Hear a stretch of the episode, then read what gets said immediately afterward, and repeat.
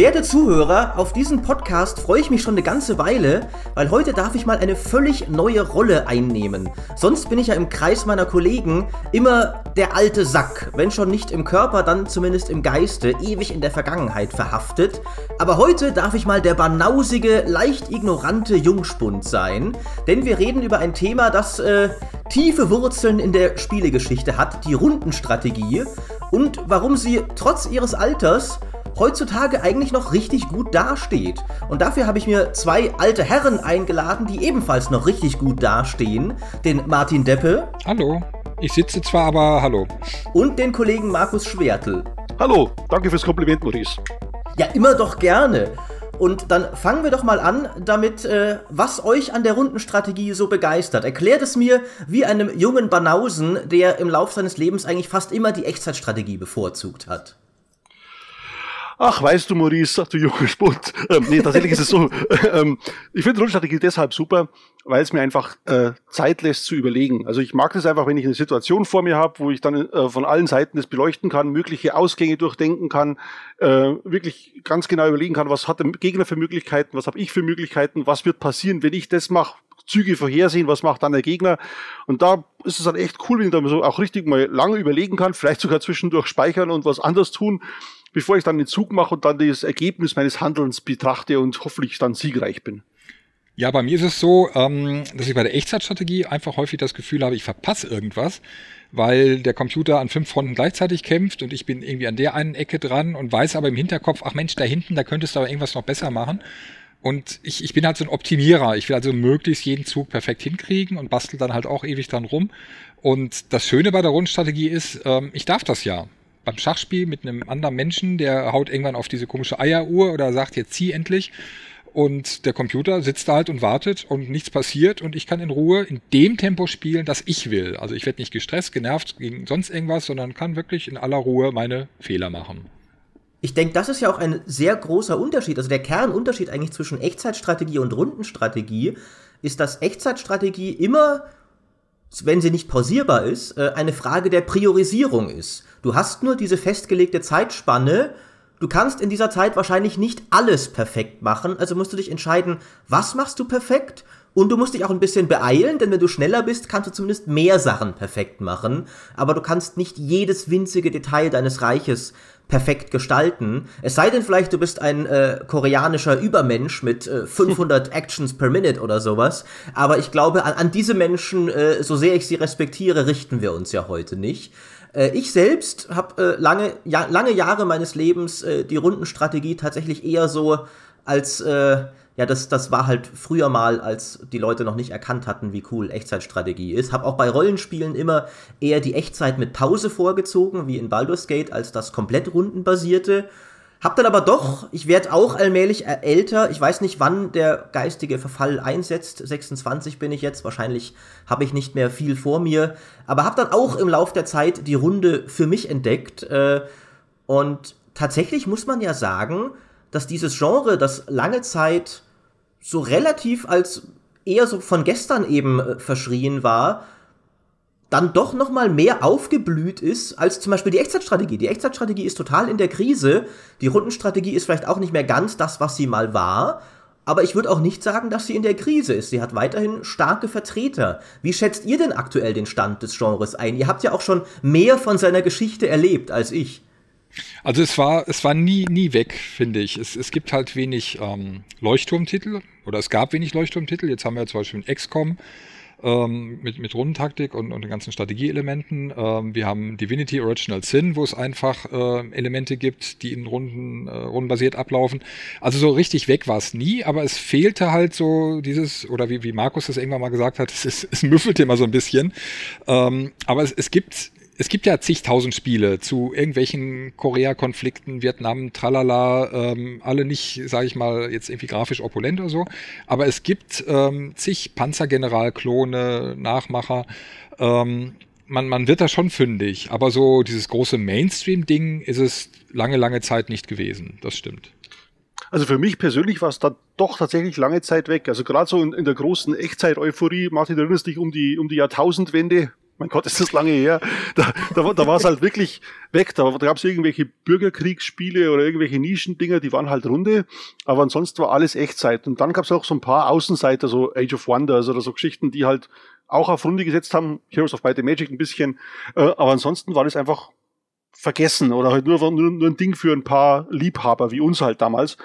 Und für mich wiedergekommen ist es dann aber, als diese Battleworld Chronos Kickstarter gestartet wurde von King Art, weil da habe ich dann gesehen, okay, die versuchen da ein echtes Strategie, äh, ein Rundenstrategiespiel zu machen, das genauso ist wie damals eben Nectaris oder Battle Isle, also die, die Hits unserer Jugend. Und, und als die da so erfolgreich waren und das ja ziemlich schnell gebackt hatten, dachte ich mir, ah, das ist jetzt quasi die, die, die Renaissance der, der, der Rundenstrategie und war richtig froh. Und jetzt, wenn wir uns so anschauen, was jetzt so an Spielen rauskommt, merkt man ja, das war nur der, der, der, der Startschuss oder vielmehr, das hat ja gezeigt, okay, es ist ihm noch nicht tot, sondern hat wirklich nur komisch gerochen und jetzt geht's aber wieder aufwärts. Da sollten wir vielleicht an der Stelle klarstellen, dass wenn wir, wir haben jetzt hier, der Titel ist Rundenstrategie des Podcasts, aber die Rundentaktik äh, wollen wir hierbei nicht außer Acht lassen. Äh, Martin hat ja auch schon XCOM erwähnt zum Beispiel. Ähm, auch diese, also die Runde allgemein, finde ich, ist wieder richtig stark im Kommen. Nicht nur in Strategiespielen, sondern auch eben, also für mich war XCOM so ein ganz wichtiger Leuchtturmtitel, das das neue XCOM von Phyrexis, weil das, glaube ich, vielen gezeigt hat, dass Rundentaktik trotzdem richtig cool sein kann. Also das war, äh, das war zwar rundenbasiert, aber in allem anderen wirkte es einfach sehr modern, sehr auch richtig mit, Inszena mit Inszenierung. Also die, die schönen Kamerafahrten, wenn deine Soldaten sich bewegen, wenn sie cool durch die, äh, durch die Fenster crashen, wenn sie einen kritischen Treffer landen oder sowas. Ich glaube, das hat viel dazu beigetragen, dass wir auch sehr viel Rundentaktik in letzter Zeit bekommen haben. Ähm, und dass die Rundentaktik ja dann auch sich ausgeweitet, ich meine, da war sie auch schon immer, aber auch da habe ich das Gefühl in letzter Zeit wieder verstärkt äh, im Rollenspielbereich. Wasteland 2 zum Beispiel hat sich durchaus angefühlt, wie in mancherlei Hinsicht bei XCOM Anleihen genommen zu haben. Und jetzt äh, Divinity wurde bereits erwähnt. Ähm, und Divinity ist für mich auch so ein Spiel, das war eins der Spiele, wo ich, wie gesagt, ich war sonst immer eher so der Echtzeit mit Pause-Fan eines Baldur's Gate, aber bei Divinity haben mich die Rundenkämpfe so richtig begeistert und ich glaube auch dieses Spiel würde wirklich nur mit der Runde funktionieren, weil es so ein komplettes Chaos wird, wenn du mal kurz nicht aufpasst. Weil du ja mit einem verdrehten Feuerball das komplette Schlachtfeld anzünden kannst. Und wenn dann da irgendwie eine Giftwolke rumgeschwebt ist, wo du nicht perfekt gezielt hast, äh, und wenn du das in Echtzeit spielen würdest, oder sogar Echtzeit mit Pause, glaube ich, dann würde mehr so ein Magica bei rauskommen. Einfach so völliges Chaos, alle ballern wild rum und ständig fliegen Sachen in die Luft. Aber dadurch, dass es eben rundenbasiert ist, hast du die Zeit, dieses System wirklich zu verstehen und ausgeklügelt zu benutzen. Und dadurch wird aus dem Chaos dann enormer strategischer Anspruch.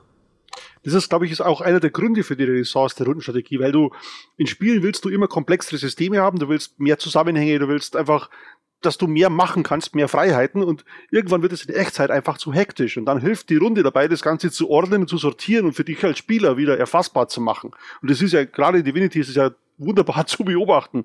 Oder auch jetzt, ich spiele aktuell Battle Chasers Night Wars, wo du dann ganz viel mit Statuseffekten und Kombinationen von verschiedenen Sachen äh, äh, auch arbeiten musst. Und das wäre in Echtzeit nicht zu schaffen. Es muss Runde sein, denn sonst äh, verlierst du einfach den Durchblick. Also ich glaube, diese Kombination aus Rollenspiel, also Rollenspielelementen, ich habe Figuren, die irgendwie aufsteigen und Fähigkeiten gewinnen und Rundentaktik in dem Fall ist einfach perfekt weil jeder, das, das ist ja auch, glaube ich, der, was heißt, glaube ich, das ist so, der große, der große Siegeszug der, der Rollenspiele war ja wirklich dieses, also seit Baldur's Gate auch, war ja einfach dieses, ich habe jetzt hier eine Party und die interagieren miteinander und ich, ich habe jetzt nicht einfach nur Attack plus 5, sondern ich gewinne noch irgendwelche Spezialfähigkeiten dazu. Und das passt perfekt, um diese ganzen Spezialfähigkeiten auch wirklich genießen und nutzen und rumfriemeln zu können. Das passt perfekt zur Rundentaktik. Das könnte ich mir in Echtzeit, wie Maurice schon sagt, nicht mehr vorstellen. Das würde mich wahnsinnig machen weil ich einfach auch da das Gefühl habe, ich verpasse irgendwas. Ich habe jetzt fünf Skills, aber ich nehme dann halt doch immer nur den Feuerball, weil ich den einfach am leichtesten bedienen kann. Und wenn ich ein bisschen daneben schieße, ist egal, ich äh, versenke trotzdem alle Oger, die mir da gerade entgegenkommen. Und dieses Feilen am eigenen Charakter und den Charakter auch richtig einzusetzen, das funktioniert halt hervorragend im, in, diesem, äh, in diesem runden Bereich. Denn ich meine, ich, ich, ich level ja auch meine, meine Figur nicht hoch, indem ich das alles in Echtzeit mache. Ja, Du hast jetzt drei Sekunden Zeit, um diese fünf Punkte zu verteilen. Da friemel ich ja auch ewig rum. Und ich meine, bei vielen dieser Rollenspiele ist es ja so, dass ich schon bei der Charaktergenerierung, ich sehe es bei meinen Kindern, wenn die irgendwie Sims spielen oder sowas, die basteln ja erstmal eine Stunde lang an der, an der Frisur rum, bevor sie überhaupt loslegen. Und das sind Kinder, die sonst total hibbelig sind. Und da nehmen sie sich aber die Zeit und probieren hier noch und da noch und dann legen sie los. Und nach zehn Minuten fangen sie wieder von vorne an. Aber das ist einfach so dieses, ich will jetzt, dass diese Figur so ausstaffiert ist, wie ich das gerne möchte. Das funktioniert halt wirklich in diesem runden Sektor nur. Das Lustige ist ja, dass ich Spiele mit Runden kämpfen, wenn ich sie richtig gut beherrsche, Battle Chasers, äh, dann fast schon so schnell spiele, als wäre es ein Echtzeitspiel. Also gerade so, genau. so Standardkämpfe, ja, ja, ja. tak, tak, tak, tak, tak, geht's einfach durch. Ja. Aber erst wenn dann der Bosskampf kommt, dann gehe ich runter vom Gas, trete einen Schritt, Schritt zurück und sage, so, hm, was machen wir denn jetzt genau mit diesem Knaben? Und diese Möglichkeit zu haben, ist einfach klasse. Also ich habe mal vor zig Jahren, ich darf das ja sagen, da war Maurice, glaube ich, noch nicht geboren, keine Ahnung, ähm, ein Brettspiel gespielt, ähm, von Avalon Hill war das, glaube ich, Ganzlinger hieß das. Da ging es um Shootouts irgendwie im Wilden Westen. Also wirklich so mit Brett und irgendwelchen Figürchen und so weiter. Relativ komplexes Regelwerk, ja, irgendwie mit sechs Schuss noch und zwei Colts und so weiter. Und es war am Anfang wahnsinnig mühselig. Und irgendwann haben wir so zack, zack, zack. Das war wirklich wie ein Feuergefecht, wenn du mit den richtigen Spielern da zusammengesessen hast. Der eine hat sein Gewehr, der andere äh, stürmt voraus und so weiter. Das funktioniert irgendwann. Und das ist wirklich das Erstaunliche. Bei einem guten Rundstrategiespiel machst du das wirklich irgendwann auch nahezu in Echtzeit du wirst lachen, wir, ich hab, wir haben neulich drüber gesprochen mit ein paar Kumpels über Incubation. Das kennst du auch noch, das alte Ja, habe ich gerade zwei Seiten genau. drüber in dem History-Sonderheft geschrieben. Genau, genau. genau um das mal eben zu erwähnen, das History-Sonderheft, hier könnt ihr es bestellen. Unbedingt Nein, kaufen, super. Nein, ähm, ja. Aber was ich sagen wollte, genau. Erzähl. Wir haben drüber gesprochen und dann ähm, plötzlich sagt so, denke ich so, naja, das, also sagt mein Kumpel, das war halt schon cool, das war damals wie XCOM, es war ja auch rundenweise. Und in meinem Kopf war Incubation gar nicht rundenweise. Ich hatte das so im, in Erinnerung als äh, ja, das war halt so Action und so und schon, schon irgendwie taktisch, aber dass das tatsächlich ein Rundenstrategiespiel war, habe ich vor lauter cool, wie das damals war, wie schnell ich das gespielt habe und wie, wie, wie, wie gut ich das kannte, einfach total verdrängt. Also du, du merkst dann quasi gar nicht mehr, dass du ein Rundenstrategiespiel äh, spielst, weil es dein Hirn zu einem komplett flüssigen Abenteuer zusammensetzt. Und das finde ich einen coolen Aspekt dieses Genres.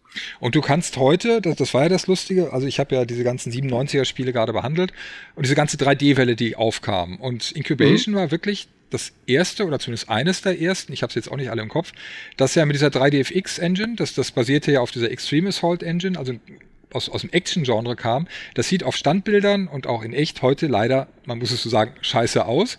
Ja. Aber damals war es durch diese Kamerafahrten, ähm, ich habe plötzlich mal die Gegnerperspektive, der Gegner ist dran und ich sehe jetzt, wie er aus seiner Schulterperspektive angreift einfach wahnsinnig rasant. Und da kann man natürlich vergessen, dass es rundenbasiert ist. Und dieses Punktesystem, mhm. es war ja nicht so, dass es irgendwie ausufernd viele Punkte gab, sondern du konntest irgendwie, was weiß ich, drei Meter laufen, dann konntest du einmal schießen und dann war Schicht im Schacht. Aber du hattest deine Jungs irgendwann so gut drauf, ähm, dass du einfach nur klack, klack, klack gemacht hast. Und durch diese, durch diese Kamerawechsel, du konntest jederzeit auch selber umschalten und die, die Cover, Kamera war auch richtig schlau. Ähm, die hat wirklich schon geahnt, wie du am liebsten, am, am liebsten draufschauen willst. Ähm, das hat einfach gezeigt, wie gut sowas funktionieren kann. Wobei es für mich trotzdem immer noch, äh, ich habe das äh, im, in unserem Podcast zur Echtzeitstrategie auch schon mal kurz angerissen, für mich doch immer so war, dass es nie ganz so war, dass die Rundenstrategiespiele dann so sehr flüssig sich anfühlen, dass ich gar nicht mehr merke, dass es Runden sind. Für mich kommt durch die Runde schon noch so eine, eine Ebene der Abstraktion rein, die bisschen mehr ich fühle mich ein bisschen weniger wie jetzt ein echter Schlachtfeldkommandant zum Beispiel und mehr wie jemand, der gerade ein Brettspiel spielt oder sowas, weil die Runde dir, finde ich, in, ins Gedächtnis ruft, dass du eben ein Spiel spielst, das Spielregeln folgt und dass die Schlacht oder auch das Gefecht gegen Aliens oder was auch immer in echt natürlich nicht so ablaufen würde, dass alles steht und wartet, während die eine Figur gerade am Zug ist und für den auch unbegrenzt viel Zeit hat. Das war für mich immer schon äh, eine atmosphärische Schwäche des Genres. Wie seht ihr das? Ja, natürlich ist ein Rundenstrategiespiel immer abstrahierend. Also klar, das wird halt einfach total in starre Regeln gefasst, was im echt keinen Regeln folgt. Aber es gibt ja genug Spiele, die versuchen, diesen Atmosphäreverlust durch dieses Reglementieren wieder aufzufangen. Ich meine, kurzer Ausflug in die Konsolenwelt, wo es die Fire Emblem Serie gibt. Leider ja. nicht auf PC, aber genau, ah, Martin sagt ah, weil äh, Fire Emblem ein Paradebeispiel dafür ist, wie man trotz Rundenstrategie wahnsinnig viel Atmosphäre erzeugt durch Charaktere, durch Geschichten, die die miteinander erleben, durch, durch die Levels, durch die, äh, durch, durch die Landschaften, in denen man spielt. Und da merke ich dann zum Schluss auch nicht mehr, dass es Runde ist. Obwohl mir die Regeln bei jeder Gelegenheit ums Ohr gehauen werden. Da gibt es dieses Weapon Triangle, also Landstich, Schwert und bla bla bla. Und das ist mir aber egal. Also ich, ich spiele die Dinger, weil ich wissen will, wie es mit den Charakteren weitergeht und weil ich am Ende als Sieger auf dem Schlachtfeld stehe. Und dass das zwischen den Rundenstrategie war, merke ich dann gar nicht mehr. Das gibt mir halt einfach nur die Chance, das auch wirklich mit Hirn anzugehen. Und ansonsten hast du natürlich recht, äh, der Atmosphäreverlust kommt ja auch daher, weil gerade die frühen Strategiespiele, da hast du immer so ein Hexfeld eingeblendet, zum Beispiel. Da, da hattest du immer so eine Anzeige, so und so viele Züge hast du vielleicht noch oder, oder so und so viele Aktionspunkte oder irgend sowas. Und das macht, drückt natürlich auf die Atmosphäre, als wenn du einfach nur auf den Panzer klickst und sagst, fahr da hin und schieß alles tot. Logisch. Eine Serie, die das für mich immer gut aufgefangen hat und auch schön vermischt hat, war die Total War Serie. Mhm. Weil die hat, finde ich, für beide ihre Spielaspekte den richtigen, die richtige Umsetzung gewählt, um in beiden Fällen die richtige Atmosphäre zu haben. Wenn du der Herrscher bist, der an seinem Strategietisch sitzt und sein Reich verwaltet, dann kann das ja gerne rundenbasiert sein. Äh, Gerade die, die Shogun-Teile von, von Total War haben dann immer auch noch so ein bisschen so eine Optik gehabt, als wäre das gerade so eine auf japanischem äh, Papier, auf Kalligrafie gezeichnete Weltkarte, die du tatsächlich vor dir hast an so einem Feldherrentisch. Ich finde es fast ein bisschen schade, dass das bei Total War oft heutzutage nicht mehr so aussieht, weil das eigentlich, finde ich, das atmosphärischste ist, wie du das, die Rundenplanung umsetzen kannst in dem Spiel, rein optisch.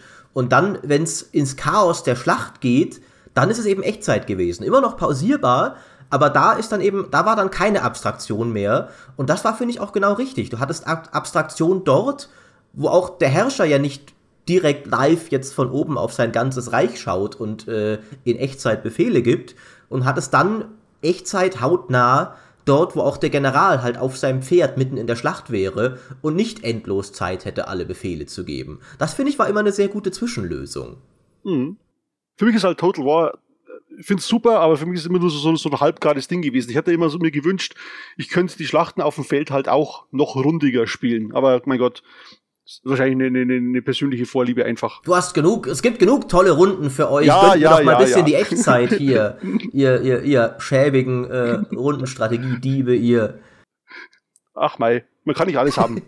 das, das stimmt, das stimmt. Äh, was sind denn ähm, eure Lieblingsrundenstrategiespiele so der jüngeren Zeit, also die in dieser kleinen Renaissance, die wir angesprochen haben, uns beschert wurden. Es gab ja wirklich einige schöne, auch Banner Saga zum Beispiel ist auch wieder eher Rundentaktik, aber dennoch Runde ist Runde. Äh, was waren da eure Lieblinge? Also bei mir klar die, die beiden XCOMs weil ich die, äh, die, die ganz alten UFO-Spiele auch einfach mochte. Also ich mag diese, diese Verbindung aus ja, globalem äh, Ziehen und dann diesen ganzen taktischen Gefechten. Ähm, und jetzt ist halt nochmal dieses Ganze mit, mit Kameraführung etc. dazugekommen, was es für mich noch spannender macht, wenn der Gegner am Zug ist. Also da bin ich auch jemand, der einfach optimieren will. Und ich, ich fieber dann auch wirklich mit mit meinen Leuten. Und ähm, jetzt durch diesen sauteuren ähm, DLC, der oben drauf gekommen ist, ist es halt nochmal eine Kante ähm, komplexer geworden. Das mag ich halt total. Ansonsten halt, ähm, jetzt auch wie du schon sagtest, das äh, Original Sin spiele ich auch stark wegen der, äh, wegen der Gefechte, weil es, äh, wegen der rundenbasierten Gefechte, weil es da einfach auch wirklich Spaß macht, Sachen auszuprobieren. Also diese äh, alte Öllache mit Feuer anzünden Geschichte oder mit, mit, den, mit den Giften und damit Feuer drauf. Sowas mag ich halt total. Ähm, darum zu experimentieren. Ich bin echt kein Physikexperte, aber das Schöne ist halt, es ist alles logisch, ja. Das ist, wenn ich im Wasser stehe, ist keine gute Idee, ist einen Föhn reinzuschmeißen, weiß ich auch äh, aus dem echten Leben. Und ähm, es ist alles so nachvollziehbar. Ich muss also nicht irgendwelche Regeln auswendig lernen oder gucken, äh, hier das Schwert ist besser gegen die Lanzenträger und die sind besser gegen Kavallerie, sondern ich weiß wirklich, völlig klar, wenn ich jetzt hier in der Öllache stehe, sollte ich besser keine Zigarette rauchen. Und ähm, diese, diese Effekte, die dadurch auftreten, die sind auch einfach schön gemacht. Also ich sehe auch wirklich, hoppla, da passiert jetzt das und das. Ich habe nicht irgendwelche Statusveränderungen in irgendwelchen Icons, sondern ich sehe wirklich, verdammt nochmal, der hinten fliegt jetzt gerade ein Feuerball ran. Da muss ich halt aufpassen. Und ähm, diese Verbindung mag ich einfach, dass ich halt in Echtzeit rumlaufen kann und wenn es dann ernst wird, habe ich rundenbasiert. Das hat auch bei damals beim Jagged Alliance zum Beispiel hervorragend geklappt. Ähm, dieser Wechsel, der, der muss halt sein. Wenn jetzt gerade ein bisschen ruhiger alles ist und ich irgendwo hinrennen muss oder irgendwas erkunden will, dann will ich natürlich nicht auch noch rundenbasiert in dem Bereich machen. Da gibt es halt Spiele, die das echt schlecht hingekriegt haben, ähm, wo ich einfach viele Leerzüge, nenne ich es immer, machen muss, um da irgendwelche Truppen zusammenzuziehen und was dann halt eher langweilig ist. Und sowas kann man gerne überspringen. Aber ähm, wie gesagt, XCOM ist halt ein sehr gutes Beispiel und jetzt äh, Divinity 2. Bei den beiden würde ich dir vollends zustimmen. Sowohl XCOM als auch Original Sin sind großartige Spiele. Bei XCOM, wie gesagt, ich, du hast es auch gesagt, ich habe es auch vorher schon angesprochen, ich finde dessen sehr große Leistung ist wirklich einfach äh, Rundenstrategie cineastisch zu machen. Also wirklich, wie du gesagt hast, du fieberst mit, als wäre es ein Actionfilm oder sowas, aber hast gleichzeitig den taktischen Anspruch eines richtig tiefen Rundenstrategiespiels. Und Divinity war für mich eine Offenbarung tatsächlich, weil ich mir irgendwie dachte, dieses, dieses Kampf- und Magiesystem, das ist so logisch und so cool, dass ich mich frage, warum sind so wenige Leute davor auf sowas gekommen?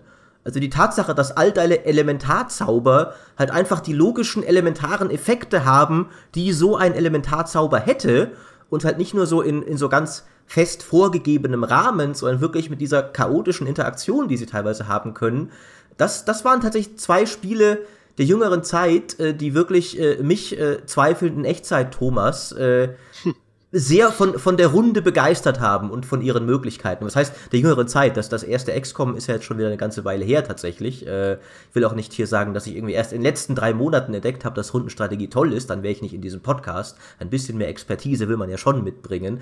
Ähm, aber stimme ich dir voll zu. Das sind für mich zwei der besten Spiele, auch die ich jedem empfehlen würde, der vielleicht hier zuhört und sich überlegt, ob er selber mal Rundentaktik, Rundenstrategie ausprobieren will. Ich finde, mit denen kann man wenig falsch machen, was den Einstieg angeht. Die sind schön gemacht und bringen die Stärken des Systems sehr gut rüber. Und jetzt höre ich auf zu schwätzen und lass den lieben Markus vielleicht auch noch mal ein bisschen von seinen Lieblingen erzählen. Ah ja, meine Lieblinge, die sind äh, tatsächlich Battlefield Chronos. Da bin ich ja auch Bäcker gewesen der ersten Stunde. Das, das einfach, weil es dieses alte Gefühl darauf beschwört. Und ansonsten bin ich tatsächlich einer, der gerne mobil spielt. Also ich, ich finde es ja, ähm, Rundstrategie ist ja, ein, ist ja ein Genre, das ist eigentlich ideal, wenn du es am, am Rechner spielst, weil du hast die eine Hand in der Chipstüte und die andere an der Maus. Oder, oder auch das ist ein Fernseher. sehr gutes Argument für die Rundenstrategie. Ja, ja, Stimmt. Eben, aber noch viel, noch viel besser funktioniert es tatsächlich, finde ich, mobil. Also ich spiele halt die, die Fire Emblem-Titel eben auf dem 3DS oder eben jetzt, Stichwort XCOM, Mario Rabbits Kingdom Battle auf der Switch was halt richtig gut funktioniert, wenn du unterwegs bist und was vor allem äh, das auch geschafft hat, und das ist nämlich selten, Rundenstrategie mit Humor ein bisschen zu verbinden. Denn mir sind die XCOM-Dinger ganz ehrlich fast ein bisschen zu, zu ernst manchmal und zu düster. Bin ein fröhlicher Typ. Und da kommt mir eben Mario ganz, ganz, ganz gut entgegen, weil das ist bunt und knallig und es funktioniert halt einfach sehr, sehr gut auf der Konsole die ich einfach überall mit, hin, mit hinnehmen kann. Und wenn ich eben gerade aussteigen muss aus dem Zug oder der Bus äh, kommt und ich jetzt einsteigen muss, dann macht's halt nix, wenn ich gerade mal das Ding zur Seite tue und, und äh, gerade nicht weiterspielt, weil es eben ein Rundenstrategiespiel ist. Ich wusste gar nicht, dass das Rundenstrategie ist. Du schwatzt mir eine Switch auf, ich kaufe mir eine Switch und du sagst mir nicht, dass es da einen Rundenstrategietitel für gibt. Ist ja unfassbar. Das habe ich das allererstes gesagt, nein, Martin, aber du glaubst nicht. Mir du hast mir eh irgendwas von Mario Kart erzählt und äh, nein, es gibt keine ja. Advance Wars, Martin, tut mir echt leid. Und jetzt erzählst du mir, dass du im Bus heimlich Rundentaktik spielst. Und Frechheit. Ja, und zwar Verdammt, das hat das gemerkt. Ja, ja, das Dumme ist, ich fahre keinen Bus, ich arbeite raus. zu Hause. Das heißt, ich muss jetzt mal Bus fahren, um das zu spielen, aber das ist es mir dann wert. Und das ist lustig das und cool, echt? Okay. Ja, das ist, das ist, das ist quasi XCOM mit Mario, wenn du so willst. Oh, das klingt doch gut, ja. Das müssen wir ja, auch mal zusammenspielen. Wenn du Bus fährst, kann ich da. Na egal. Das wusste ich aber echt nicht. Genau. Ich wusste, dass es da ein Spiel gibt, aber ich wusste nicht, dass es rundenbasiert ist. Okay. Guck mal, ist again es doch, genau. learned. Super. Siehst du mal, dafür, dafür machst du bei, bei diesem Podcast bitte. Stell dir mal vor, wie es den Leuten gibt, die das hören. Und dafür gibt es ja. so ein Spiel da.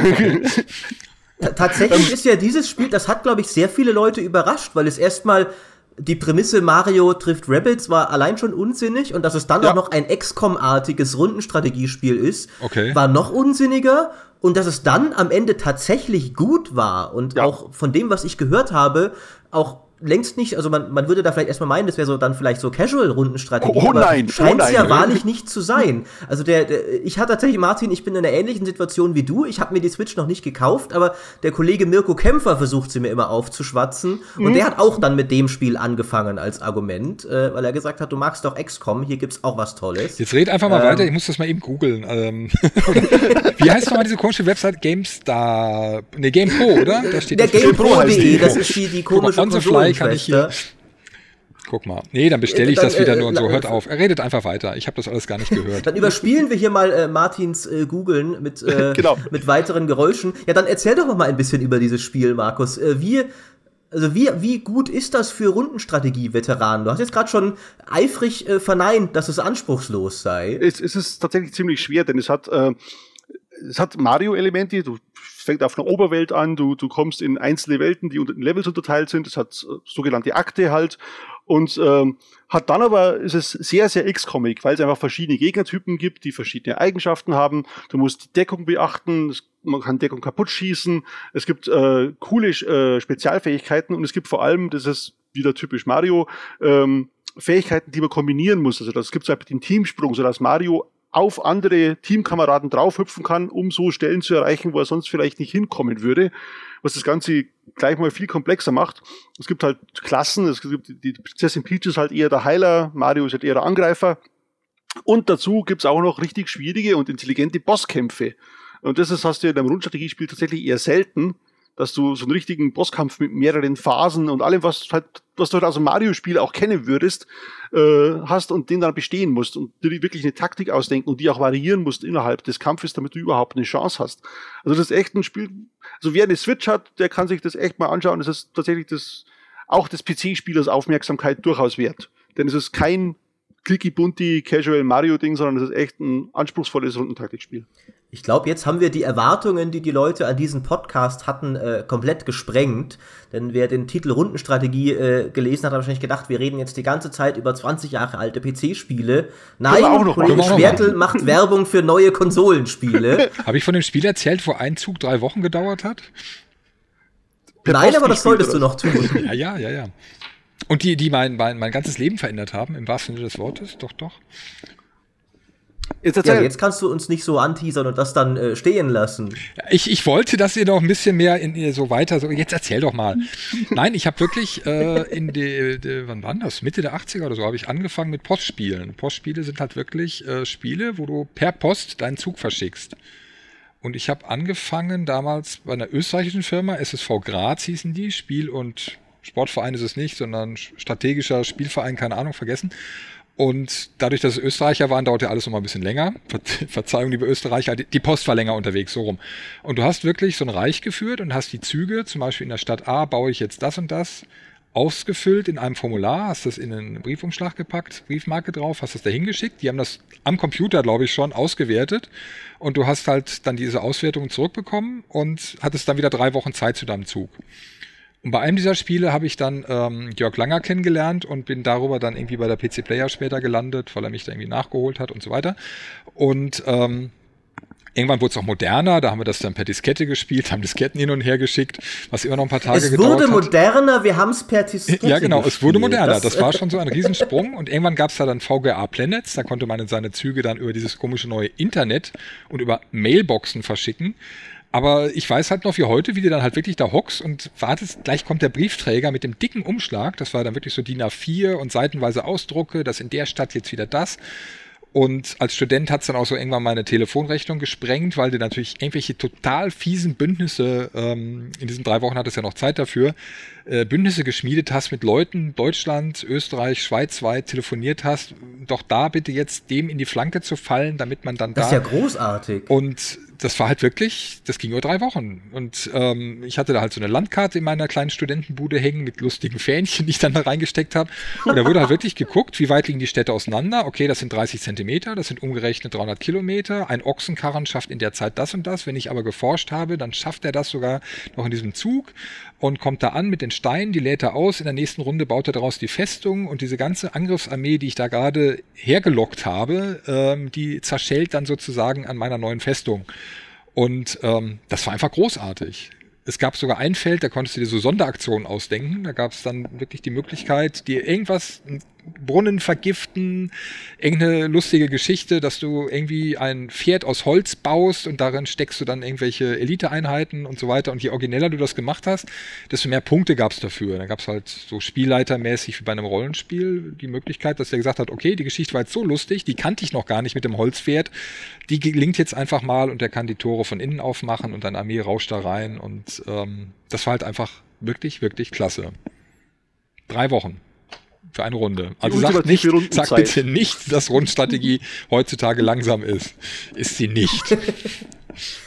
Das, das, können halt nur Jungspunde wie ich sagen, die noch nicht mal gelebt haben, als ja. äh, du deine dreiwöchige Diplomatie geführt hast. Aber das finde ich faszinierend daran, dass ihr dann diese Wartezeit genutzt habt, um per Telefon Bündnisse zu schmieden. Das, das, das finde ich fantastisch. Also jetzt bin ich fast äh, Zuerst Heidisch. dachte ich noch, als du, als du angefangen hast, zu, das zu beschreiben, dachte ich mir, ja, da bin ich froh, dass wir heutzutage einfach das Internet haben. Aber äh, je weiter du dann kamst, desto mehr dachte ich mir, ach, das klingt eigentlich schon ganz cool. Also wir haben jetzt ohne Scheiß, es gibt ja diese Essener Spieletage. Ich glaube, die gibt es heute ja auch noch. Wir haben dann damals, ja, ja.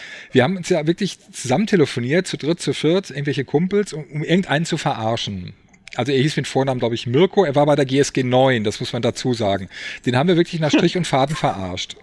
So, dann wussten wir auf den Essener Spieletagen, der Typ ist auch da, wir dürfen uns aber alle nicht kennen. Der, der denkt ja, wir sind alle irgendwie auf seiner Seite, aber in Wirklichkeit waren wir es gar nicht.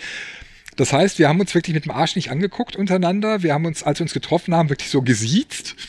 Und irgendwann kam dann dieser Mirko und das war halt echt eine Kante. Das war so GSG 9, das hat er nicht mehr erzählt, der war bei der GSG 9.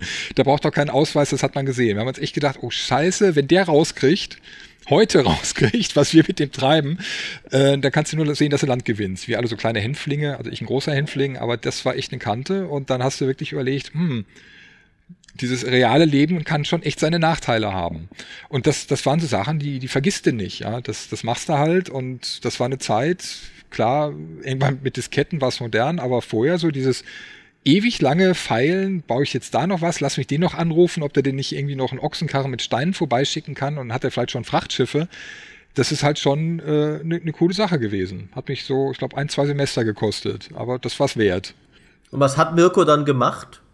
Also es ist irgendwann aufgeflogen, also irgendwann hat es dann gemerkt, aber da kam zum Glück irgendwie, ich glaube aus Kiel kam der, und äh, das war halt weit genug weg. Also ich war am nächsten dran mit Münster, aber er war weit genug weg. Also das, das war dann okay. Und es gab auch keine echten Adressen, nur Namen, halt so äh, Scheinnamen, genau.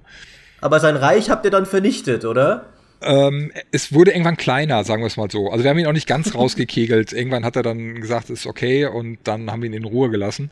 Aber jeder hatte, glaube ich, eine Stadt von ihm oder so. Also man fing da mit neun, sieben Städten an, mit sieben oder mit neun. Es gab eine Hauptstadt, die Hauptstadt hat er noch gehabt und so, so ein Rumpfwerk. Aber der, der Mirko ist uns einfach auf den Keks gegangen, weil er einfach so eine große Klappe hatte. Und das fanden wir halt nicht so lustig. Und dann haben wir halt über Diplomatie gelöst.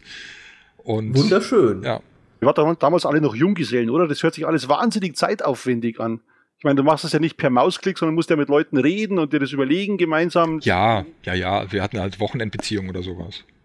Ah, Wahnsinn. Gäbe es heute gar nicht mehr.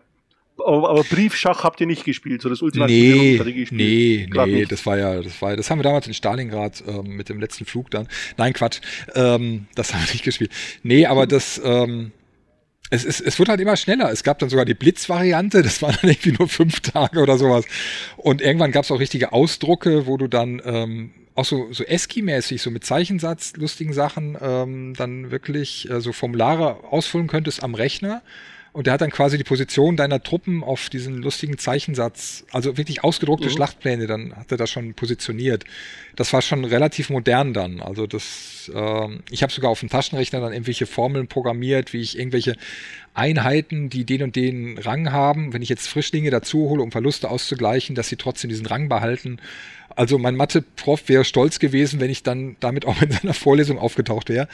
Aber man kann sich darin schon verzetteln. Das war halt so. Ja der Nachfolger von dem, das waren ja dann, das dann was, was, äh, da bin ich dann schon wieder alt genug, um das dann zumindest kennengelernt zu haben. Später haben sich solche Spiele ja dann einfach in Internetforen verlagert. Beziehungsweise, ich will nicht sagen verlagert, ich kann mir vorstellen, dass immer noch Leute auch per Brief oder Mail spielen. Das gibt's noch, ja. Aber ja, es ja. gab dann auch äh, solche Strategiespiele in Foren. Das habe ich eine Weile lang tatsächlich gespielt. Es gibt im auf dem äh, Total War Center, also dem, dem Total War, einem englischen Total War Forum, äh, die haben immer, die haben ein eigenes Board gehabt, wo es so verschiedene äh, Strategiespiele, Alliances hießen die dort, äh, mhm. gespielt wurden, wo sich jeder ein eigenes Volk ausgedacht hat. Manchmal waren das äh, im Sci-Fi-Setting, manchmal hat man auch einfach ein Herr der Ringe-Volk gespielt oder sowas.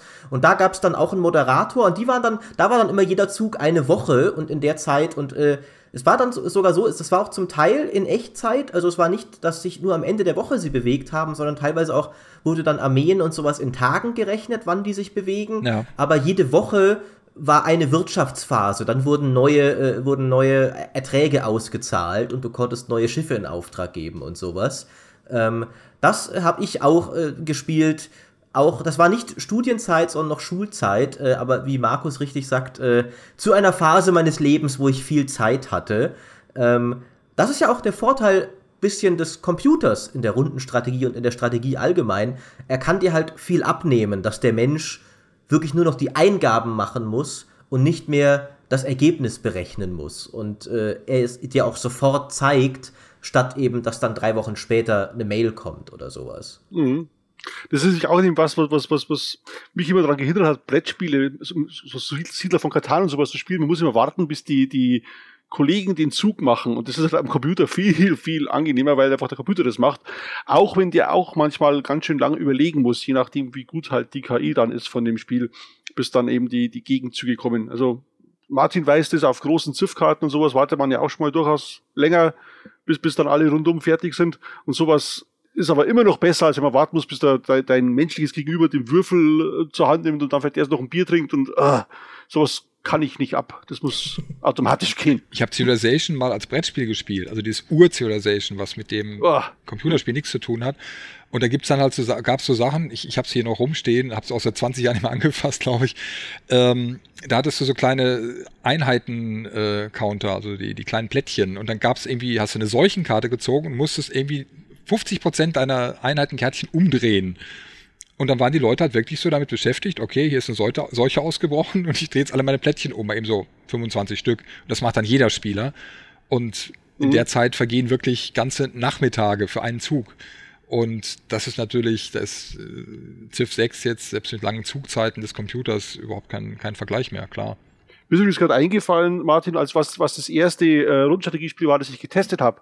Und zwar war das äh, ein Panzergeneral, ich glaube vier oder sowas wo, wo wir beide waren in der Redaktion und Jörg war nicht da, weil der war irgendwie auf Lehrgang oder in Urlaub oder sowas. Und ihm war furchtbar wichtig, dass das jemand testet, der sich auch wirklich gut mit Panzergeneral auskennt. Und dann hat und, er dich äh, gefragt? nee, du, du hast mich gefragt, weil du irgendwie der Meinung warst, dass, dass, dass ich das tue. Und ich kannte mich, ja, ich kannte mich schon aus, aber halt nicht so gut wie Jörg zum Beispiel, der nun wirklich äh, die Kettendicke von jedem einzelnen Ding wusste. Ähm, und irgendwie äh, war das dann aber so meine Aufgabe, dieses Panzergeneral zu testen. Und ich fand es auch super, hatte auch, auch ein paar neue Features, ich weiß gar nicht mehr welche, die, die man halt dann ausprobieren musste, ob sie funktionieren. Und ich habe mir wahnsinnig viel Zeit dafür genommen, aber die hatten wir ja auch damals noch so richtig für ein Rundenstrategiespiel. Wenn Jörg nicht ähm, da war, hatten wir die schon, genau. da hatten wir die, genau. du, mein, du meinst wahrscheinlich das Western Assault, oder? Das 3D-Ding. Ich, ja, genau, das war, das war das erste Jahr, genau. Also, ja, gut, es muss irgendwann 2000 gewesen sein. Genau, ja. Mitte 2000 oder so, ne? Ich war noch jung. Äh, und es war dann tatsächlich so, wo ich mir dachte, boah, jetzt sitzt du hier im Büro. Das war einer dieser, dieser, dieser Momente, wo du sagst, schon cool, ich spiele jetzt ein Rundenstrategiespiel, das ich sonst daheim äh, spielen musste, wo eine Mathe-Klausur dafür versemmle und jetzt werde ich dafür bezahlt. Saugeil. Wie lange warst du damals schon angestellt bei der GameStar? Weil das klingt mir auch nach so einem klassischen Jungredakteur-Szenario. Der Chef kommt an und ist der Meinung, du kennst dich mit etwas super aus. Ja, natürlich. natürlich. Stimmt überhaupt Voll der Experte, immer schon gewesen. Ja, das dürfte so ein halbes Jahr oder sowas nach, nach, nachdem ich angefangen habe gewesen sein. Ja, das, genau so klang es jetzt auch. Genau. Ja nun, so war das halt damals. Und so ist es ja auch heute noch. ja. ich, ich will da überhaupt nichts gestehen oder äh, verneinen. Wir, wir Jungredakteure von heute haben von allem perfekte Ahnung. 1999 ist es rausgekommen. Kommt das hin? Dann war dann war es vielleicht Panzergeneral 4 unter dem Barbarossa oder sowas? Ach, das war das, ah, warte mal, Scorch Earth war das, glaube ich. Ich gucke gerade. Das hieß ja, das Lustige ist ja, diese, die, die, die Biester hießen ja überall anders. Ich habe neulich noch, ja, eben. für das History-Heft, um es nochmal zu erwähnen, habe ich, habe ich, halt, hab ich die Tabelle reingemacht, weil das im Deutschen haben die irgendwann angefangen, äh, da hieß dann Panzergeneral 2, hieß im Deutschen Panzergeneral 3D. Und dann ging's los. Dann hatten sie nicht das Problem, als die dann anfingen mit 3D, mussten die Deutschen sich wieder was anderes einfallen lassen. Und ähm, darum sind die irgendwann mit der Nummerierung total durcheinander gekommen. Und deswegen muss ich immer nachfragen. Aber ich glaube, das war dann wirklich das Unternehmen Barbarossa. Das war das zweite. Das war dann Eastern Assault. Genau. Das kommt hin mit 2000, ja. Ja, Ah ja, gute alte Zeit. Ähm, ist ja. doch aber schön, dann auch mal zu hören, dass die Echtzeitstrategie und die Rundenstrategie doch was gemeinsam haben. Denn genau diese gleichen Nummerierungsprobleme in Deutschland hatte ja Command Conquer dann auch. Ja, stimmt. Da, äh, das war auch ein Panzerstrategiespiel, äh, wo sie auch dann äh, den, den, den äh, einen vor, voreilig schon Command Conquer 3 genannt haben, obwohl das überhaupt nicht äh, der Plan war, weil sie Alarmstufe Rot, glaube ich, mitgezählt haben. So war das damals wenn ich mich recht entsinne. Und dann kam halt irgendwann ewig später später kam noch mal ein echtes Command Conquer 3 raus, das halt dann in Deutschland auch so hieß. Mhm. Es war eine Verwirrung, weil man ja nicht wusste, welches Spiel wo erfolgreich sein wird und man musste dann immer schauen, dass man möglichst die Serie am Laufen hält, denn Serien sind ja gut. Das war damals auch noch so die Denke, ne? Wahnsinn. Ich glaube, das ist eine Sache, die sich bei allem Aufstieg und Fall von verschiedenen Genres nicht geändert hat und ja. sich auch so schnell nicht ändern wird. So ist das. Ich bin jetzt gespannt, wo es jetzt weitergeht mit der Rundenstrategie, weil wir haben jetzt ja, wir, wir haben ja vorhin darüber gesprochen, wir sehen es jetzt ja in, in allen möglichen äh, anderen Genres aufpoppen, also in Rollenspielen. Es gibt man South Park zum Beispiel, was ja nur wirklich eigentlich eine spielbare Persiflage ist, hat auch Rundenkämpfe, die sogar ziemlich komplex werden jetzt im neuesten Spiel. Ähm, ich, ich überlege die ganze Zeit so, wo, wo gibt's denn dann noch sowas? Weißt du, Adventures mit rundenweisen Rätseln oder vielleicht oder vielleicht ein Shooter mit äh, keine Ahnung rundenweisen Minispiel. Das wäre nämlich mal was. Genau Minispiele. Das ist noch unerforscht. Schlosser knacken im nächsten Bioshock mit einem Rundentaktik Minispiel. Ha. Das wird ganz groß, ich sag's euch. ganz, ganz bestimmt. Äh, ja, ist, ist ein, eine gute Frage, wie es weitergeht. Also ich habe das Gefühl, dass, dass die Rundenstrategie äh, zunehmend diesen Oldschool-Rollenspielmarkt übernimmt. Äh, also mhm. dass da die, es sind eigentlich, glaube ich, wirklich nur noch die, ähm, die Obsidian-Spiele, die auf das Echtzeit mit Pause-System von, von Baldur's Gate setzen. Aber sowohl äh, sowohl in Exile als auch Larian haben sich ja komplett der Runde zugewandt, was das angeht.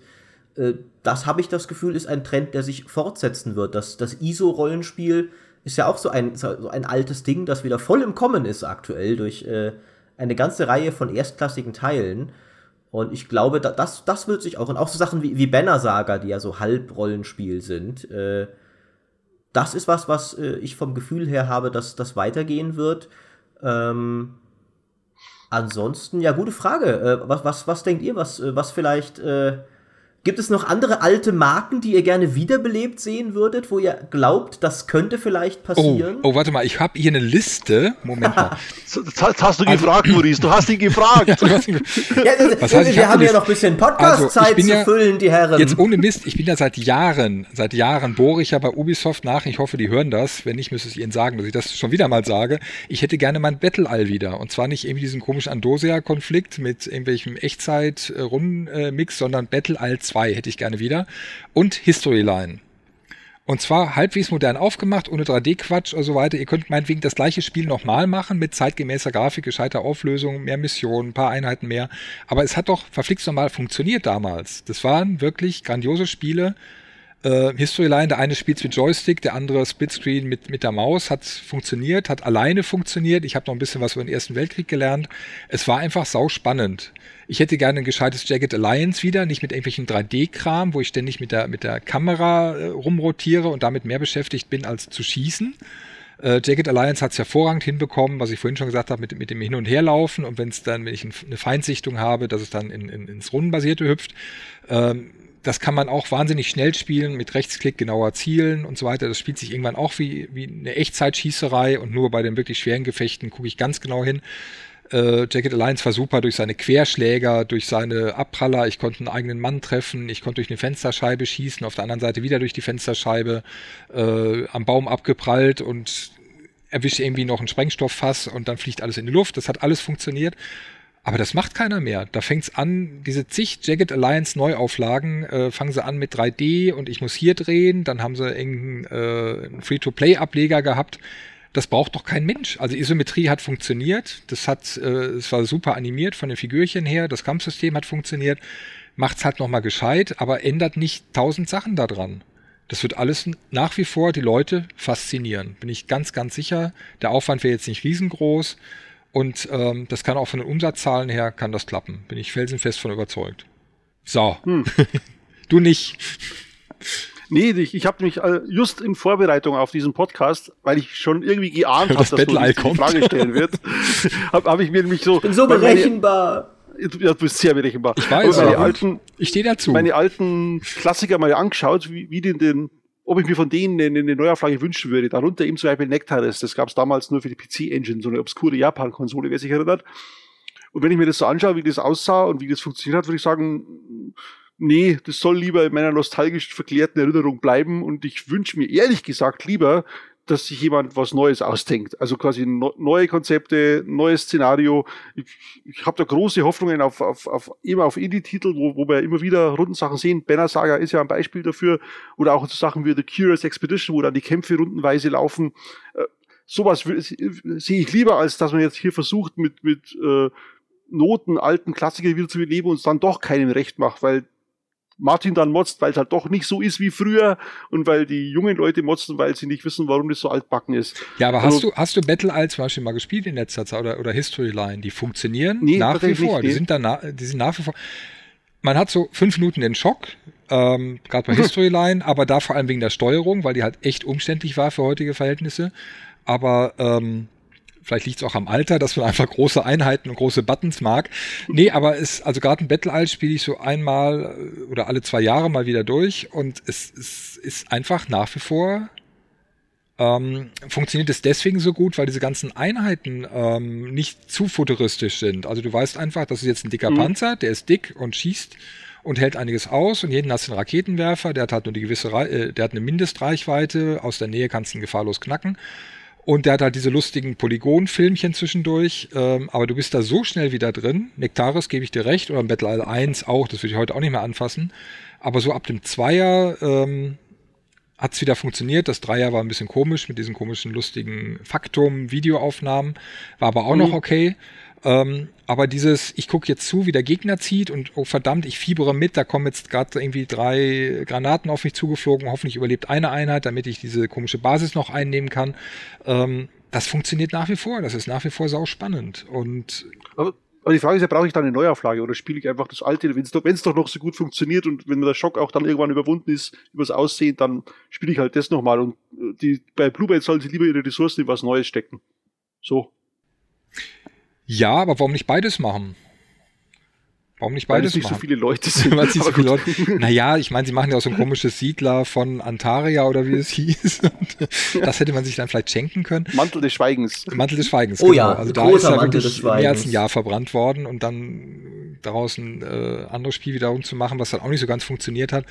Ähm, Aber das ist ein Thema für einen anderen Podcast übrigens. Ich wollte gerade sagen, wir, wir, werden gewiss noch mal einen Podcast über Aufbaustrategie machen, wenn okay. nicht gar über Siedler konkret. Und äh, okay. leider muss ich dir recht geben, Martin, da wird dieses Siedler wird eine Rolle spielen müssen, aber keine rühmliche. keine rühmliche. Äh, und Nein. Aber in der Zeit hätte man das, na gut, egal. Ihr habt gefragt, was ich mir wünsche, das war mein Wunsch. So.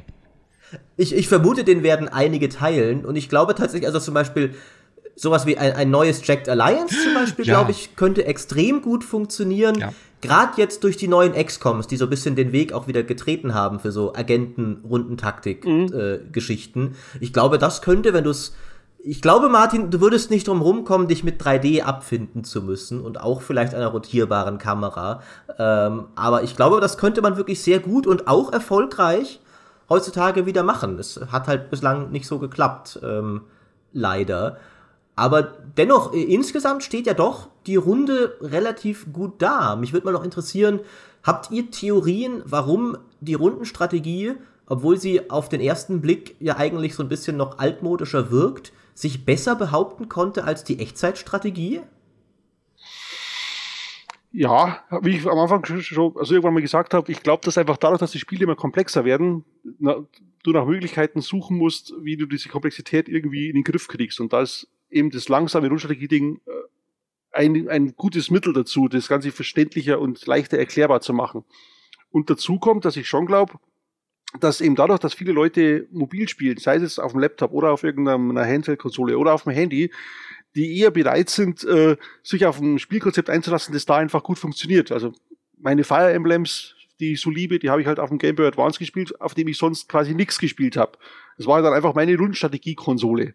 Und das hat mich ja begleitet bis, bis, bis, bis jetzt. Und das, ähm, ich denke schon, dass man das, äh, dass die Art zu spielen beeinflusst, was man spielt. So. Bestimmt. Äh, eine andere, ein anderer Gedanke, den ich dazu auch noch hatte, war, dass ähm, die Rundenstrategie vielleicht ein bisschen konsequenter ist in dem, was sie ist, was sie sein will und wen sie damit anspricht. Während die Echtzeitstrategie gerade in, in jüngerer Zeit oft so diesen Spagat machen wollte, so wir wollen schon tief und strategisch sein, so ein bisschen, aber auch gleichzeitig knallharter, rasanter Multiplayer, mhm. wo dann alle schon mal abspringen, die vielleicht früher auch in Age of Empires so gespielt haben, dass sie zwei Stunden ihre Festung gebaut haben und dann den Gegner überrollt haben. Die wollen ja heutzutage kein E-Sport-Strategiespiel. Ähm, und sich damit vielleicht auch so ein bisschen zwischen die Stühle setzt. Hatten die Rundenstrategie. Ich meine, auch da gibt's Ausnahmen, so Sachen, die dann Zeitlimit haben und simultane Züge und sowas, aber in der Regel ist die Rundenstrategie sehr konsequent und sagt, ja, wir sind tief, taktisch anspruchsvoll, langsam im, im, im guten Sinne, also kein Stress äh, und gehen 100% nur in diese Richtung und sprechen deswegen vielleicht diese ja durchaus noch vorhandene bequeme Strategennische besser und konsequenter an und können deswegen vielleicht besser gedeihen in dieser Nische, die ja nicht mehr so groß ist, wie sie mal war, aber trotzdem noch vorhanden ist, als halt die Echtzeitstrategie, die dann oft auch mal sagt, ja, äh, aber Singleplayer ist uns nicht mehr so wichtig äh, oder sowas könnte ich mir vorstellen, dass die Rundenstrategie deswegen vielleicht, weil sie ja durchaus auch oft an Spiele gekoppelt ist, zum Beispiel eine recht umfangreiche Kampagne haben. Wenn man sich XCOM anschaut, wenn man sich auch Divinity anschaut oder auch ein Civ. Civ hat keine Kampagne, aber riesenlanges Singleplayer-Spiel, wenn man sich äh, die Zeit nimmt. Ähm, ich könnte mir vorstellen, dass also die, die Oldschool-Strategen sich einfach das, was sie wollen, heutzutage mehr finden im Rundenstrategie-Genre als in den neueren Gehversuchen der Echtzeitstrategie. Das ist aber auch, glaube ich, so der große Fehler der Echtzeitstrategie gewesen, dass sie sehr auf das Multiplayer gegangen ist, weil das mit ein paar Spielen funktioniert hat, StarCraft und so weiter. Aber äh, Echtzeitstrategie hat halt den Nachteil, wenn ich mit vier Kumpels oder mit vier Leuten spiele, mit, mit irgendwelchen Randoms und zwei haben plötzlich keinen Bock mehr, weil sie merken, sie verlieren, dann steigen die aus und ist die Partie im Eimer. Bei Ego-Shootern äh, gibt es schnelle Matches, ja, und nach fünf Minuten sind die rum und dann steig, steigen halt neue wieder ein und die anderen fliegen raus da fällt es nicht mehr so ins Gewicht. Oder wenn ich 16 gegen 16 spiele, wenn zwei auf jeder Seite aufhören, ist auch egal. Aber dieses, ich habe es halt oft erlebt, du spielst halt irgendwie online, Age of Empires oder sonst irgendwas oder, oder, oder modernere Titel und nach einer Weile hören Leute auf, weil sie keine Zeit mehr haben nach zwei Stunden. Ist ja auch verständlich. Kommt die Frau nach Hause, erwischt die beim Spielen, die Spülmaschine ist noch voll, Müll muss raus. Ähm, dann ist halt klar, die steigen aus und dann stehst du da und sagst, na toll, die, die, die Partie ist im Eimer, weil wir jetzt von vier Leuten nur noch zwei sind. Und bei den ähm, bei einer, bei einer Solo-Kampagne gegen den Computer hast du das Problem nicht, aber die sind in letzter Zeit so vernachlässigt worden, dass ich, dass mich die kaum noch gereizt haben. Bei der Rundenstrategie, wie du schon gesagt hast, große Kampagnen, ähm, ich habe einfach die Zeit zu tüfteln und wenn die Frau dann heimkommt und der Müll ist nicht draußen, pausiere ich halt so lange. Und was ich halt auch merke, ist, ähm, wenn ich mal jetzt ein paar Tage aussetze bei einem Spiel, bei Rundenstrategie komme ich relativ schnell wieder rein.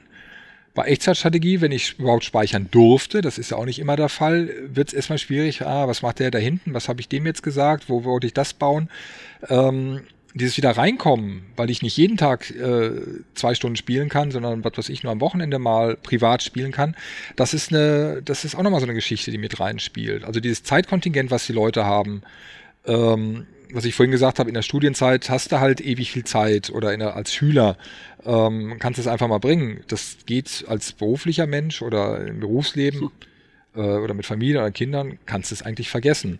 Und gerade die Rundenstrategen sind ja eher in dem Alter, das sind ja keine 15-Jährigen, das sind ja wirklich gesetztere Herrschaften wie wir, außer äh, dem dritten Anwesenden hier. Ähm, das, das ist einfach so der Punkt, die teilen sich die Zeit anders ein. Der eine spielt es gerade, wie du gesagt hast, Markus, auf der Fahrt ins Büro und ich spiele es dann halt heimlich in der Mittagspause, meinetwegen. Aber äh, das ist echt ein wichtiger Punkt. Ja, wann haben die Leute überhaupt Zeit zu spielen? Was wollen sie in der Zeit machen? Und bei einer Echtzeitstrategie, bevor es da überhaupt richtig knallt, muss ich halt in der Regel erstmal aufbauen oder es entwickelt sich einfach und dann ist es zack, ist es auch schon wieder rum unter Umständen. Und bei, äh, bei einem Taktikspiel habe ich einfach ein bisschen mehr Zeit, mir das auch in Ruhe zu überlegen und vielleicht auch, wenn ich gerade nicht aktiv spiele, sondern irgendwo hinfahre oder mit dem Hund rausgehe, zu überlegen, hm, was machst du jetzt als nächstes in dem, in dem Szenario oder in der Kampagne. Was Martin sagt, ist 100% richtig. Ich habe nichts hinzuzufügen. Ich würde auch äh, sagen, damit haben wir es relativ gut abgedeckt. Ähm, tatsächlich äh, denke ich auch, ich denke auch, dass dieser Zeitfaktor und auch der Mobile-Faktor wirklich sehr wichtig ist. Äh, ich spiele relativ wenig auf Mobile. Was ich dann dort spiele, ist tatsächlich auch rundenbasiert, aber eigentlich wieder eine eigene Spielart für sich, nämlich Sammelkartenspiele. Äh, die du bist ich das. gerne okay. auf. Äh, Das ist ja fast schon auch wieder was für sich. Äh, die sind ja auch zugbasiert, streng genommen. Ähm, aber fallen nicht ganz unter Rundenstrategie, wie wir sie heute besprochen haben. Aber ich mag die immer ganz gerne auf Mobile, weil sie leicht zu bedienen sind, eben weil es wirklich nur die Karten aufs Feld ziehen sind. Äh, schnell gemacht, äh, das heißt, du kannst in der, auf dem Weg zur Arbeit schnell ein Match spielen und trotzdem kannst du in die Spielmechanik einiges an Strategie reinbringen. Also Magic zum Beispiel oder sowas ist ja trotzdem ein komplexes Strategiespiel für sich genommen, wenn halt auch eben ein Kartenspiel. Ähm, aber ich denke, wir haben das Thema Rundenstrategie, ich meine, wir haben es nicht erschöpfend abgehandelt, denn ich glaube, dafür müsste Martin jetzt noch ungefähr zehn Stunden lang alle Spiele aufzählen und nacherzählen, die er im Lauf der Genregeschichte gespielt hat. Aber ich glaube, wir haben vielleicht einen ganz guten Einblick gegeben, äh, warum das Genre sowohl äh, ältere als auch schon etwas ältere, aber noch nicht komplett alte Menschen faszinieren kann. Das hast du äh, jetzt aber ganz schön Leute. rumgeeiert, mein lieber Mann, okay? ja, ja, ich gebe ich geb's zu, ich geb's zu. äh, aber und warum vielleicht auch äh, jüngere Leute es mal ausprobieren sollten, denn äh, es gibt aktuell wirklich einige schöne Spiele, äh, wie, wie an den überraschendsten Orten, wie Markus so schön beschrieben hat ja. mit Mario. Äh, hättet ihr noch ein Schlusswort zum Thema Rundenstrategie, bevor ich zur obligatorischen Werbung am Ende komme? Aber wir müssen, wir müssen ja selber auch Werbung machen, und zwar für das History-Sonderheft, das der Martin gerade in mühevoller Kleinarbeit und unter dem Spielen von vielen Rundenstrategiespielen zusammengestellt hat. Äh, das ist so ein Schlusswort. Und vor allem, was ich auch noch unbedingt erwähnen will, es gab vor ein paar Jahren, hatten wir auf der vorletzten in der GameStar unser GameStar Songbook. Und da gab es ein Spiel, ähm, ein Lied, das hieß Ich stehe auf Rundenstrategie, auf die Melodie von ähm, von den blauen Bergen kommen wir. Und jetzt rate mal, wer damals den Text geschrieben hat. Wahrscheinlich du. Genau. Jörg Langer. Nein, das war tatsächlich ich in, in, in mühevoller Kleinarbeit. Und ich, wir haben damals ganz viele Zuschriften bekommen mit, mit MP3-Dateien von Leuten, die das eingesungen haben auf der Gitarre und mit dem Klavier. Und ich habe diese MP3s nicht mehr. Also wenn irgendjemand zuhört, und die Wahrscheinlichkeit ist ja groß, weil die mochten ja offenbar Rundenstrategie und diese Aufnahme noch hat, bitte schickt sie mir. Ich will die haben wieder. Die waren super. Also ich finde, jetzt müsstest eigentlich du uns das mal noch vorsingen. Ich habe den Text nicht mehr, ich muss die Ausgabe erst raussuchen. Oh, Markus, das ist ein. Du hast es doch selbst geschrieben. Du, ich habe hier, ich habe so ein GameStar Plus Account, das geht ganz schnell. Wenn du jetzt in 30 Sekunden wartest. nee, du, musst, du, du sagst jetzt dein Schlusswort, Martin. Ähm, Faktum? Äh, nein, ich weiß es nicht. Ähm, ja, kauft das Zeug halt, jetzt ernsthaft. Also ihr müsst es schon kaufen und spielen, damit das Genre weiterlebt, damit ich den Stab weitergeben kann. Und ähm, ja. Also es, es ist einfach ein tolles Genre. Ich mag es nach wie vor und die, die jetzt zuhören und zuhören, weil sie es selber kennen, die wissen, wovon ich rede, aber vielleicht gibt es ja auch welche, die jetzt einfach mal reingeschnuppert haben und äh, gibt dem echt eine Chance. Und ähm, das Battle Isle kriegt ihr zum Beispiel super günstig und spielt mal Historyline, auch wenn es äh, technisch veraltet ist, aber es macht echt einen Heidenspaß. Man muss sich da halt ein bisschen reinversetzen und dann klappt das auch wieder. Und jetzt hast du mir schon äh, die wunderbare Überleitung gegeben, Martin, noch zur, äh, zu meiner Werbung am Schluss, nämlich äh, GameStar Plus. Äh, nicht nur ist jede zweite Podcast-Folge exklusiv für Plus-Kunden, sondern wie ihr gerade gehört habt, könnt ihr dann auch Markus Lied sofort nachschlagen. Oh, ja. Ähm, das im, Hecht, im Heftarchiv zu finden ist, das ja Teil von GameStar Plus ist. Äh, Markus, welches Heft war es nochmal? Weißt du Ich weiß es nicht mehr. Es muss irgendwann 2003 oder 2004 gewesen sein. Ich bin jetzt gerade im Heftarchiv nebenbei äh, am Suchen, aber ich finde es nicht. Suche wie der Wind. Ich versuche dabei äh, mit Werbung die Zeit totzuschlagen. Und so Vergiss es, so, so, so schnell geht es nicht, fürchte ich. Ach, schade. Also jedenfalls, ja. äh, aber ihr habt ja das ganze Heftarchiv bei Gamestar Plus. Wie schön, äh, da, da, darauf auch nochmal hinweisen zu können. Und wenn ihr dann, vielleicht habt ihr noch alte MP3s, vielleicht wollt ihr es aber auch neu einsingen, weil ihr jetzt im Podcast zum ersten Mal davon mhm. gehört habt. Und äh, wenn ihr uns da was schickt, äh, wer weiß, vielleicht tun wir es in einer der nächsten Folgen mal unseren lieben Zuhörern präsentieren. Ich habe auch bestimmt einen Preis für den, der mir was schickt. Garantiert, da finde ich was. Sehr da gut. Da gibt's was. Und äh, wir müssen uns dann noch überlegen, ob wir dann eure Einsendungen in einem Plus-Podcast zeigen, wo es dann nur euren neuen Mit-Plus-Hörern zugänglich ist, damit ihr nicht ganz äh, dem, dem Volke ausgesetzt werdet, sozusagen mit eurem Gesang. Aber vielleicht ist es ja so gut, dass wir auch sagen, den Ruhm, den hättet ihr sogar in der öffentlichen Folge verdient, dass alle es hören können. Werden wir noch sehen. Äh, oder vielleicht schickt ihr uns auch nichts, dann sind wir sehr enttäuscht und traurig, äh, aber dann gibt's auch keinen Preis. Aber ihr könnt ja trotzdem GameStar Plus abonnieren, denn es lohnt sich. Es gibt äh, viele tolle Reports, die der Werte Kollege Graf, der heute dreist im Urlaub ist, äh, da in, in, mühevollster Arbeit anfertigen lässt von seinen äh, Schreibsklaven im Keller unten. Ähm, Genau, äh, schaut rein und ansonsten hören wir uns zur nächsten Folge, hoffentlich zur nächsten Plusfolge, aber spätestens zur nächsten öffentlichen Folge. Ich bedanke mich bei euch, Markus und Martin, äh, fürs, fürs Mitmachen und fürs Erhellen des Rundenstrategie-Genres. Gerne. Gerne. Ich muss jetzt auch wieder in den Keller, um für Herrn Graf neue Artikel zu schreiben, wie du es ganz so schön erwähnt hast. Ich bin einer dieser Schreibsklaven, aber gut.